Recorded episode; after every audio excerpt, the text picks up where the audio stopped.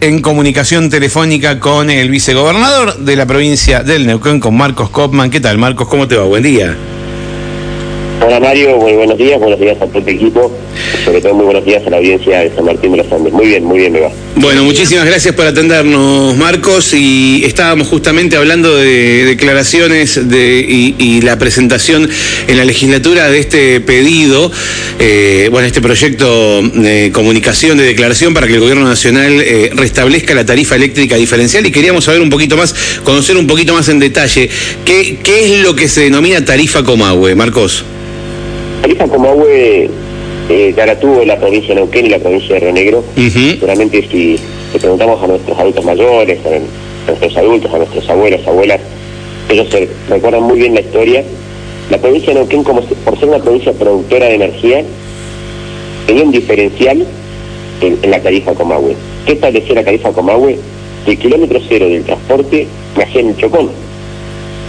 A partir de de la década del 90, cuando vienen las privatizaciones, el kilómetro de 6.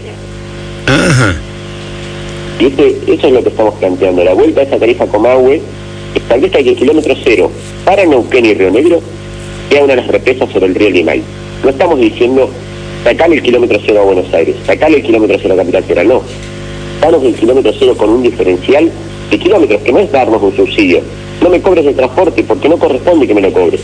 Claro, porque dentro eh, dentro de la tarifa entonces está incluido el viaje el viaje a Ezeiza y, la vuelta hasta acá. Claro, exactamente, sobre todo la vuelta porque hay un factor negativo que se aplica en la polinómica que te cobra adicional. Mm. Eso, cuando se empieza a aplicar en, su historia, un trabajo que se muy fuerte adelante don Felipe Zapag, don Elías Zapag, Elías Zapag como senador del Congreso Nacional, don Felipe como, como gobernador, trabajaron arduamente que cuando dieron honor se generó y se trabajaron las represas en la provincia de Neuquén, fue generar estos diferenciales. ¿Por qué? Porque ellos entendía que éramos una provincia productora y necesitábamos que esa provincia productora tenga el kilómetro cero acá para generar energía a, costos diferenciales para estimular la industria, estimular la producción, eh, que el consumo y el bolsillo de cada vecino y vecina sea beneficiado. En la década de los 90 esto se cambió, se eliminó y se dejó solo el kilómetro cero en Buenos Aires no estamos pidiendo sacarle kilómetro cero a Buenos Aires. Claro, estamos pidiendo que sale a Neuquén y a Río Negro el kilómetro cero. Mm, el día lunes vamos a tener una presentación con el vicegobernador de Río Negro, Alejandro Palmieri, y en conjunto vamos a avanzar la declaración hemos presentado en la legislatura de Neuquén, ellos van a presentar una declaración en la legislatura de Río Negro, así las de distintas legislaturas del interior del país vamos a pedir también y vamos a invitar a la Pampa, solicitar este beneficio, que no es un beneficio, es un diferencial, por ser los productores, nos acerque esta posibilidad y que se empiece a debatir en el Congreso Nacional, el Poder Ejecutivo lo empieza a ver, para que los tranquilos tengamos ese históricamente lo tuvimos. No estamos pidiendo algo que no tuvimos. Volver a tener lo que había logrado Felipe y Zapata. Esto ingresa en el Congreso de la Nación, este, digamos, este proyecto de, declaración que se hace en la legislatura neuquina. ¿Cómo se cursa al Congreso? Sale de la legislatura con la declaración de la Cámara. Esperemos que la Cámara lo se expida en el mes de marzo. El día del Congreso Nacional nos vamos a contactar con los distintos representantes neuquinos en el Congreso Nacional, Río Negrino, eh, para que puedan avanzar con este proyecto, darle el debate, ya sean senadores o diputados, y porque más defendamos este proyecto, más neuquinos y negrinos seamos los que estamos trabajando en, pos de este proyecto, más fuerza vamos a tener para lograr este diferencial a favor de los tranquilos y las tranquilas. ¿Y en la legislatura cómo, cómo les fue, digamos? ¿Qué, qué, qué tal el apoyo en general de los demás bloques? Positivo, abierto el debate. Eh, ya en el transcurso de la semana que viene van a estar poniendo el orden del día para que se pueda avanzar, discutir, eh, generar el, despacho y, y positivo, porque es un es algo que como yo digo, no, es que estamos pidiendo detrimento de nadie, estamos pidiendo a favor de, es a favor de Neuquén.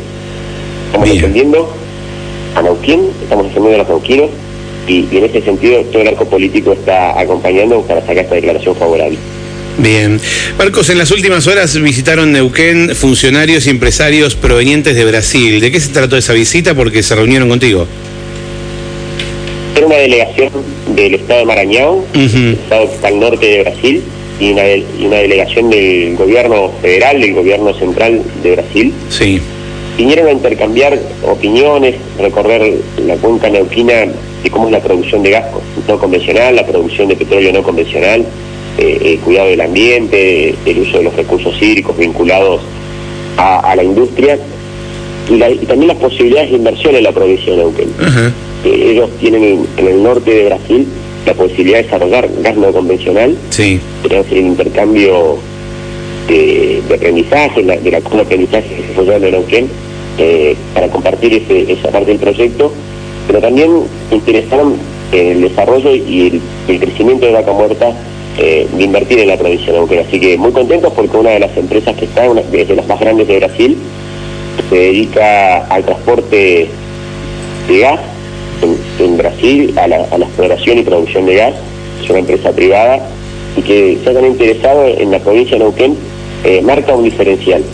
Nosotros hoy en la Argentina, como todos sabemos, estamos atravesando momentos difíciles, críticos, por el acuerdo o no acuerdo con el Fondo Monetario Internacional, eh, por la inflación, por, la situación del dólar, eh, distintas delegaciones de otros países o delegaciones de empresas privadas quieran seguir invirtiendo en la provincia de Neuquén, marca la diferencia de la provincia de Neuquén con la nación, una provincia que tiene un marco de seguridad jurídica, de seguridad política, de estabilidad, que genera un diferencial y que hayan estado justo en estos días para nosotros es muy importante y queremos seguir avanzando con este tipo de reuniones para seguir estimulando las inversiones en nuestra provincia. ¿Nosotros tenemos empresas petroleras en la provincia ya, eh, perdón, brasileras en la provincia ya trabajando?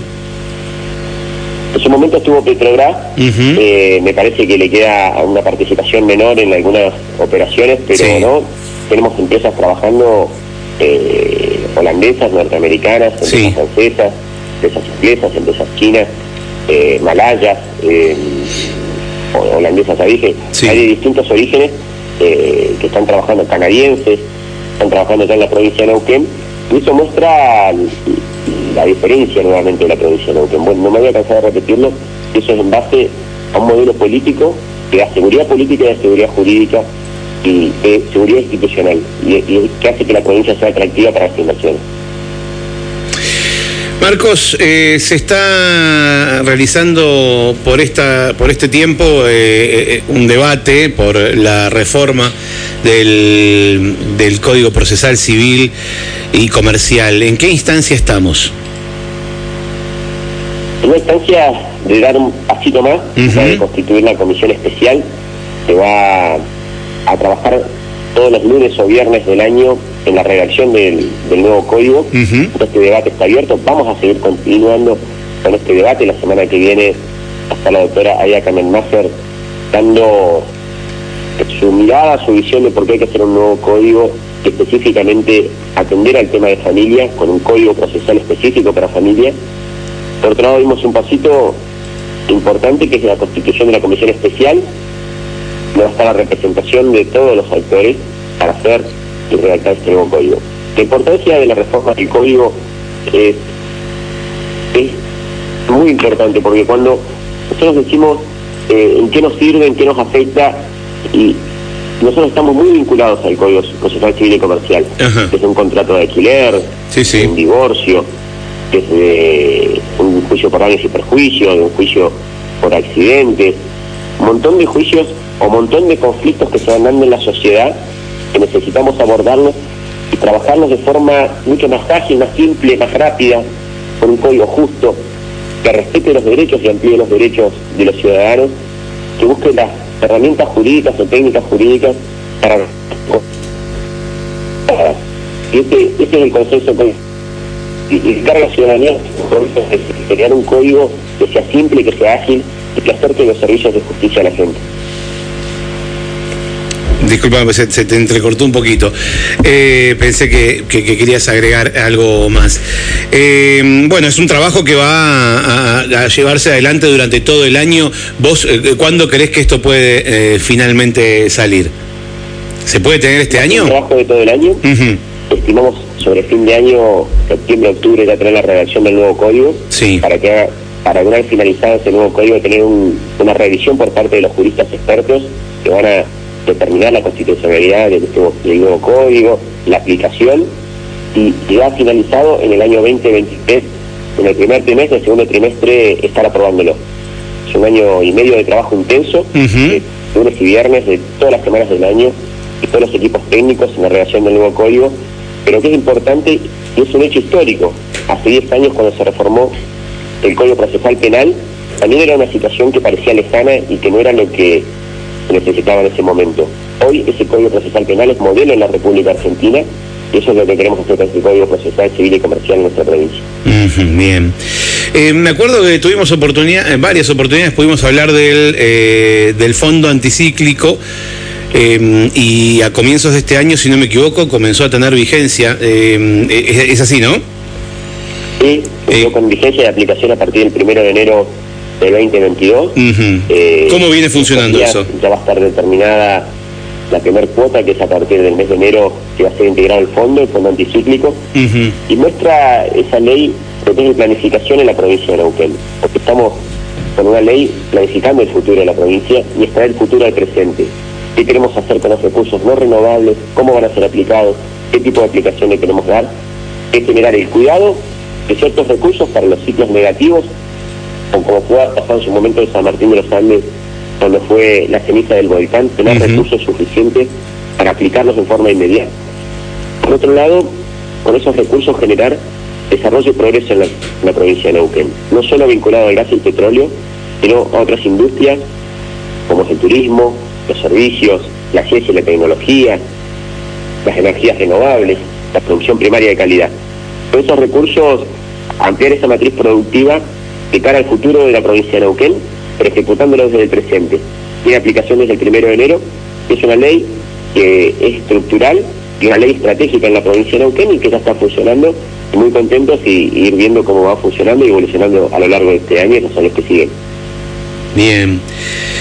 Marcos, antes de dejarte, inevitable preguntarte, porque sos de alguna manera eh, trending topic en la provincia, ¿no? Eh, sos TT, si, si habláramos en, lenguaje de Twitter, tu, tu posible eh, postulación como precandidato a gobernador o candidato a gobernador y el apoyo de Omar Gutiérrez. ¿Qué nos podés contar al respecto? Agradezco los dichos de Omar, es, una alegría, de orgullo, felicidad de lo que él dijo y, me, da una responsabilidad de seguir trabajando, de seguir construyendo, de generar un proyecto colectivo de cara a la ciudadanía, un proyecto de colectivo que defienda a Neuquén, que tenga una mirada federal, de justicia social, de desarrollo, de planificación. Ese proyecto es el de la lista azul del Movimiento Popular Núcleo. El proyecto ha contribuido y ha trabajado muy fuerte por la paz social, por el progreso y desarrollo a través de Vaca Muerta, pero ese proyecto hay que seguir alimentándolo y hoy es el momento de mirar de cómo ampliamos esa matriz productiva. No solo centrada en el gas y el petróleo, sino diciéndole sí al turismo, sí a la producción primaria, sí a las energías renovables, sí a la ciencia y la tecnología, a los servicios y la logística, sumando el cuidado del ambiente, políticas del cambio climático, la igualdad de género. esa es la construcción de ese proyecto político. En consecuencia, y el proyecto político de la lista seguramente como trabajan trabajamos permanentemente para transformar la realidad de Neuquén, Mariano Gaido, eh, Jorge Zapag, Ana Techen, vamos a, seguir construyendo de cara a la gente este proyecto y con la gente, con participación, con escucha activa, la creación de una plataforma política, van a surgir los candidatos. Hoy la prioridad es la gestión y la construcción de un proyecto. Después se irán las candidaturas eh, con el tiempo. Hoy, hoy es adelantado y prematuro hablar de candidaturas. Hoy es momento de enfocarnos en la gestión, construir desde la gestión, pero sobre todo también construir un proyecto que sea amplio y construido con la gente de cara a lo que venga para el 2023. Eh, desde, desde la lista azul, ¿cómo, cómo analizan los dichos de, Pereira de la lista azul y blanca, los últimos dichos? Muy bien, entendemos que es positivo. Guillermo, cuando de sus expresiones, él a título personal nos, nos trató muy bien, eh, nos referenció muy bien. Él habla de proyectos. Y, yo estoy convencido que cuando hablamos de proyectos, él habla de un proyecto de provincia, nosotros hablamos de otro proyecto de provincia. Seguramente eh, cuando nos conjuguemos a, charlar de esos, tipos, de esos distintos proyectos, en muchos puntos vamos a estar de acuerdo. Cuando se habla de proyectos se puede construir en conjunto. Y, me parece muy bien que quisiéramos construir un proyecto con su lista azul, nosotros construimos. Un proyecto con su lista azul, se me en construir Marcos, tenés, eh, además del intendente Carlos Saloniti acá en San Martín, ¿tenés referentes locales, otros referentes locales? Sí, eh, no solo Carlos, sino Carlos y todo su equipo, distintos varones y mujeres que se han ido sumando y que se están sumando históricamente en el proyecto de la lista azul y, algunos que nuevamente se han acercado al proyecto y otros que están acercándose de cara a, lo que viene de construir el proyecto, de construir un modelo de ciudad, un modelo de provincia eh, integrado de, abajo hacia arriba y, estamos trabajando con todos, y, pero sobre todo escuchando, escuchando que nos van pasando cuáles son sus inquietudes, sus problemáticas y también sus sueños y esperanzas que hay que concretar y eso estamos caminando y transitando las distintas localidades de la provincia. Marcos, gracias por este rato que nos brindaste. Volvemos a hablar en cualquier momento. ¿eh? muchísimas gracias a ustedes y que tengan muy buen día. Un abrazo, hasta siempre.